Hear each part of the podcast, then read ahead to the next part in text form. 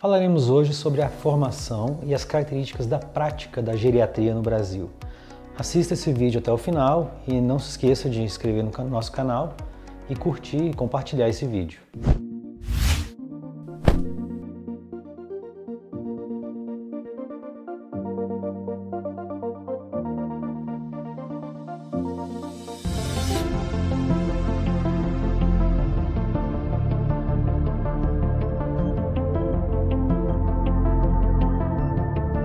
Para começo de conversa, por que o Brasil precisa de geriatras? Bem, somos pouco mais de 7 bilhões de pessoas hoje no mundo. Em 2050, daqui a 30 anos, seremos 9 bilhões de pessoas, 2 bilhões dos quais serão idosos, o que lá representará 22% da população, ou seja, um em cada cinco pessoas no mundo será idosa, com 80% de todos esses idosos vivendo em países em desenvolvimento, sobretudo América Latina e Ásia. E embora na maioria dos países desenvolvidos o envelhecimento na população tenha sido um processo gradual decorrente de uma evolução social e de um crescimento econômico simultâneos e substanciais, muitos países em desenvolvimento estão envelhecendo antes de terem aumentado sua riqueza e reduzindo disparidades importantes, que é o caso do Brasil. Portanto, estamos envelhecendo de uma forma acentuada e permanecendo pobres e limitados. Lembrando que somos o maior país da América Latina, com a quinta maior população do mundo e com grandes e profundas mesmo desigualdades sociais e econômicas. Nossa população atualmente estimada em mais de 210 milhões de pessoas está envelhecendo rapidamente e apesar de algumas melhorias no status socioeconômico e indicadores de saúde, da população geral, estudos recentes mostram que pouco avançamos na resolução das mazelas na velhice. Pouco mudou e, pelo contrário, parece ter é, piorado nas últimas décadas, com a falta de adaptação do sistema público de saúde às necessidades do idoso tendo se tornado escandalosa, gritante mesmo. A exemplo do fato de o Programa Nacional de Imunizações só cobrir parcela das vacinas recomendadas ao público idoso, como pode ser conferido em um vídeo anterior aqui do nosso canal mesmo. E também pelo fato de diversos medicamentos considerados como impróprios para consumo pela pessoa idosa, a exemplo dos critérios de Beers disseminados pela American Geriatric Society, consistir em uma única opção disponibilizada pelo SUS. Ou seja, há situações clínicas no SUS onde a única opção para o idoso é consumir um produto que não é adequado para sua faixa etária. E isso tudo agravado por uma crescente exclusão de pessoas idosas do sistema de saúde suplementar, por simples incapacidade de arcarem com os reajustes crescentes que são assegurados aos planos de saúde a cada ano. Mesmo quando interessados em arcar com os custos, há dificuldades também para o ingresso de idosos nos planos de saúde por estratégias de comercialização das empresas e também empecilhos criados para a utilização dos convênios pela adoção de mecanismos de regulação que exigem autorização prévia ou análise de solicitações médicas. Embora saibamos que seja isso tudo uma conduta é, que acontece para todos os grupos populacionais, supõe-se que o impacto negativo seja ainda maior dessa medida para as faixas etárias mais avançadas, pelo simples aumento da frequência com que idosos consomem serviços de saúde. Para se ter ideia das dificuldades impostas, um estudo mostrou que idosos foram o grupo populacional que proporcionalmente mais apresentou reclamações sobre planos de saúde para a Agência Nacional de Saúde Suplementar. Foram 61 reclamações a cada 10 mil beneficiários idosos, contra apenas 25 reclamações a cada também 10 mil beneficiários, só que abaixo dos 60 anos de idade. O tema mais frequente das reclamações dos idosos esteve relacionado a falhas de cobertura assistencial. Definitivamente não é fácil ser idoso no Brasil e ter uma assistência à saúde digna, eficiente e adequada, segundo parâmetros que a própria geriatria recomenda. E é dessa forma que estamos envelhecendo enquanto sociedade. E é nesse cenário que se dá e se dará, se não houver mudanças importantes, é, em ações e em mentalidade a prática da geriatria no país.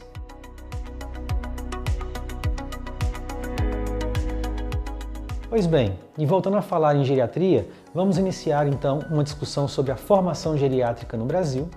A geriatria nasceu enquanto especialidade médica a partir do trabalho do Dr. Ignaz Nascher, médico vienense radicado nos Estados Unidos, que estabeleceu em 1909 esse ramo da ciência médica, voltada à promoção da saúde e ao tratamento das condições clínicas e incapacidades da velhice. O estabelecimento formal das ciências do envelhecimento no Brasil se deu cinco décadas após, em 1961, quando foi fundada a Sociedade Brasileira de Geriatria, posteriormente convertida em SBGG, Sociedade Brasileira de Geriatria e Gerontologia, que é até hoje afiliada à International Association of Gerontology, a IAG, e à Associação Médica Brasileira, AMB. O ensino da geriatria nas faculdades de medicina, ou seja, quando o profissional ainda está em formação, só foi introduzido ao final dos anos de 1970. E mesmo agora, 40 anos depois, o conteúdo de geriatria está contemplado em menos de metade dos projetos pedagógicos da graduação médica nas escolas brasileiras e com apenas cerca de um terço dos cursos de medicina apresentando ensino específico, ou seja, uma disciplina dedicada ao ensino da geriatria, o que pode ser entendido como uma grande lacuna na formação médica e uma falta de adaptação das escolas ao conhecimento necessário hoje e no futuro. Essa deficiência em conteúdo geriátrico na formação básica do profissional médico torna-se ainda mais preocupante quando se observa a escassez de residências médicas em geriatria no país o que é o nível onde o médico de fato adquire a verdadeira competência, leia-se especialização profissional na área. Somente em 1979, o Ministério da Educação brasileiro reconheceu o primeiro programa de residência médica em geriatria. Com isso, se deu início à era da formação específica na área. E hoje é o programa de residência médica que confere ao médico residente o título de especialista em uma área para que ele ou ela possa ser registrado nos conselhos regionais de medicina dentro daquela especialidade cursada. A expressão residência médica só pode ser empregada para programas que sejam credenciados pela Comissão Nacional de Residência Médica. A residência em geriatria tem duração de dois anos, com no mínimo 2.880 horas aula ao ano e tem como pré-requisito o médico ter previamente cursado dois anos de residência em programa de clínica médica, reconhecido pelo MEC igualmente. Não é fácil encontrar o número preciso de programas de residência em geriatria efetivamente funcionando no Brasil, uma vez que os próprios dados de órgãos de educação não divulgam essa informação com clareza em seus websites. Mas uma relação disponível no site da SBGG Nacional, pela aba de residência e estágios do site, e complementada por alguma pesquisa de nossa própria autoria, dão conta de algo em torno entre 50 e 60 programas de residência em geriatria no Brasil. Dados do Atlas Médico, publicado pelo Conselho Federal de Medicina em 2018, informam que foram autorizadas pelo MEC 332 vagas para residência em geriatria naquele ano, sendo que somente 200 vagas, ou seja, 60%, foram ocupadas, deixando 132 vagas de residência em especialidade aberto. Mostra ainda o Atlas que esses 200 médicos que cursavam geriatria dentro do universo de mais de 16 mil profissionais participantes de residências diversas, ou seja, todo o contingente de geriatras em formação naquele ano representava menos de 1% dos médicos em processo de especialização naquele momento. É realmente preocupante ver que uma das especialidades que mais será demandada no futuro próximo permanece pouco atrativa, pouco buscada enquanto opção profissional por parte dos nossos médicos. Assim, o número de médicos especializados em geriatria segue sendo insuficiente para atender a demanda da população idosa brasileira, para se traçar um panorama histórico da evolução da formação profissional na área. Em 2012, a SBGG contabilizava 1.844 geriatras em atividade no Brasil, Segundo o Atlas Médico de 2018, a que nos referimos há pouco e que são as estatísticas mais atualizadas das quais dispomos, o Brasil tem 1.817 geriatras hoje, ou seja, nenhuma modificação perceptível ao, ao, longo de uma década passada no quantitativo de profissionais formados, o que mantém o Brasil com um número muito baixo de profissionais se comparado à proporção recomendada pela OMS, que é de um geriatra a cada mil idosos.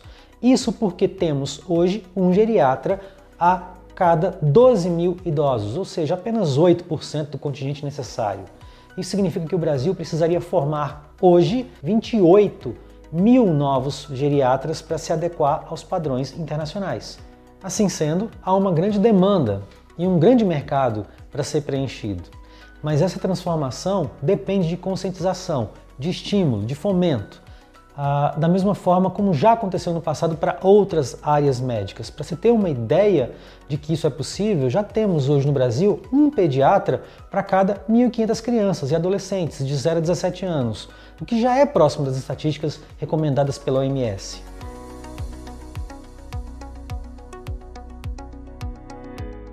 E a título de acréscimo, para os interessados em direcionar sua carreira médica pela área da geriatria, há um último nível de certificação que o profissional pode buscar, que consiste no título de especialista em geriatria emitido pela SBGG. Esse título de especialista consiste em certificação fornecida pela sociedade e que é a chancela à habilitação técnica do profissional médico, atestando que ele ou ela tem, detém os conhecimentos da área do envelhecimento e ratificando isso perante as demais associações médicas e a sociedade civil. A prova de títulos da SPGG é regida por edital específico e tem como requisito básico para inscrição o médico estar formado há pelo menos quatro anos em faculdade reconhecida né, pela, pelo Ministério da Educação e encontrar-se regularmente inscrito e adimplente com seu Conselho Regional de Medicina do estado em que atua precisará ainda demonstrar ter formação prévia em clínica médica, obtida em programa de residência médica ou programa de especialização em clínica médica, ou alternativamente comprovar atuação profissional em clínica médica por pelo menos quatro anos. Ademais, precisará ter concluído residência médica em geriatria, por um programa reconhecido pela Comissão Nacional de Residência Médica ou ter concluído treinamento ou estágio em geriatria reconhecido pela SBGG, que tenha duração igual ou superior ao programa de residência médica da Comissão Nacional né, de Residência Médica. Outras características desse processo podem ser obtidas no edital específico.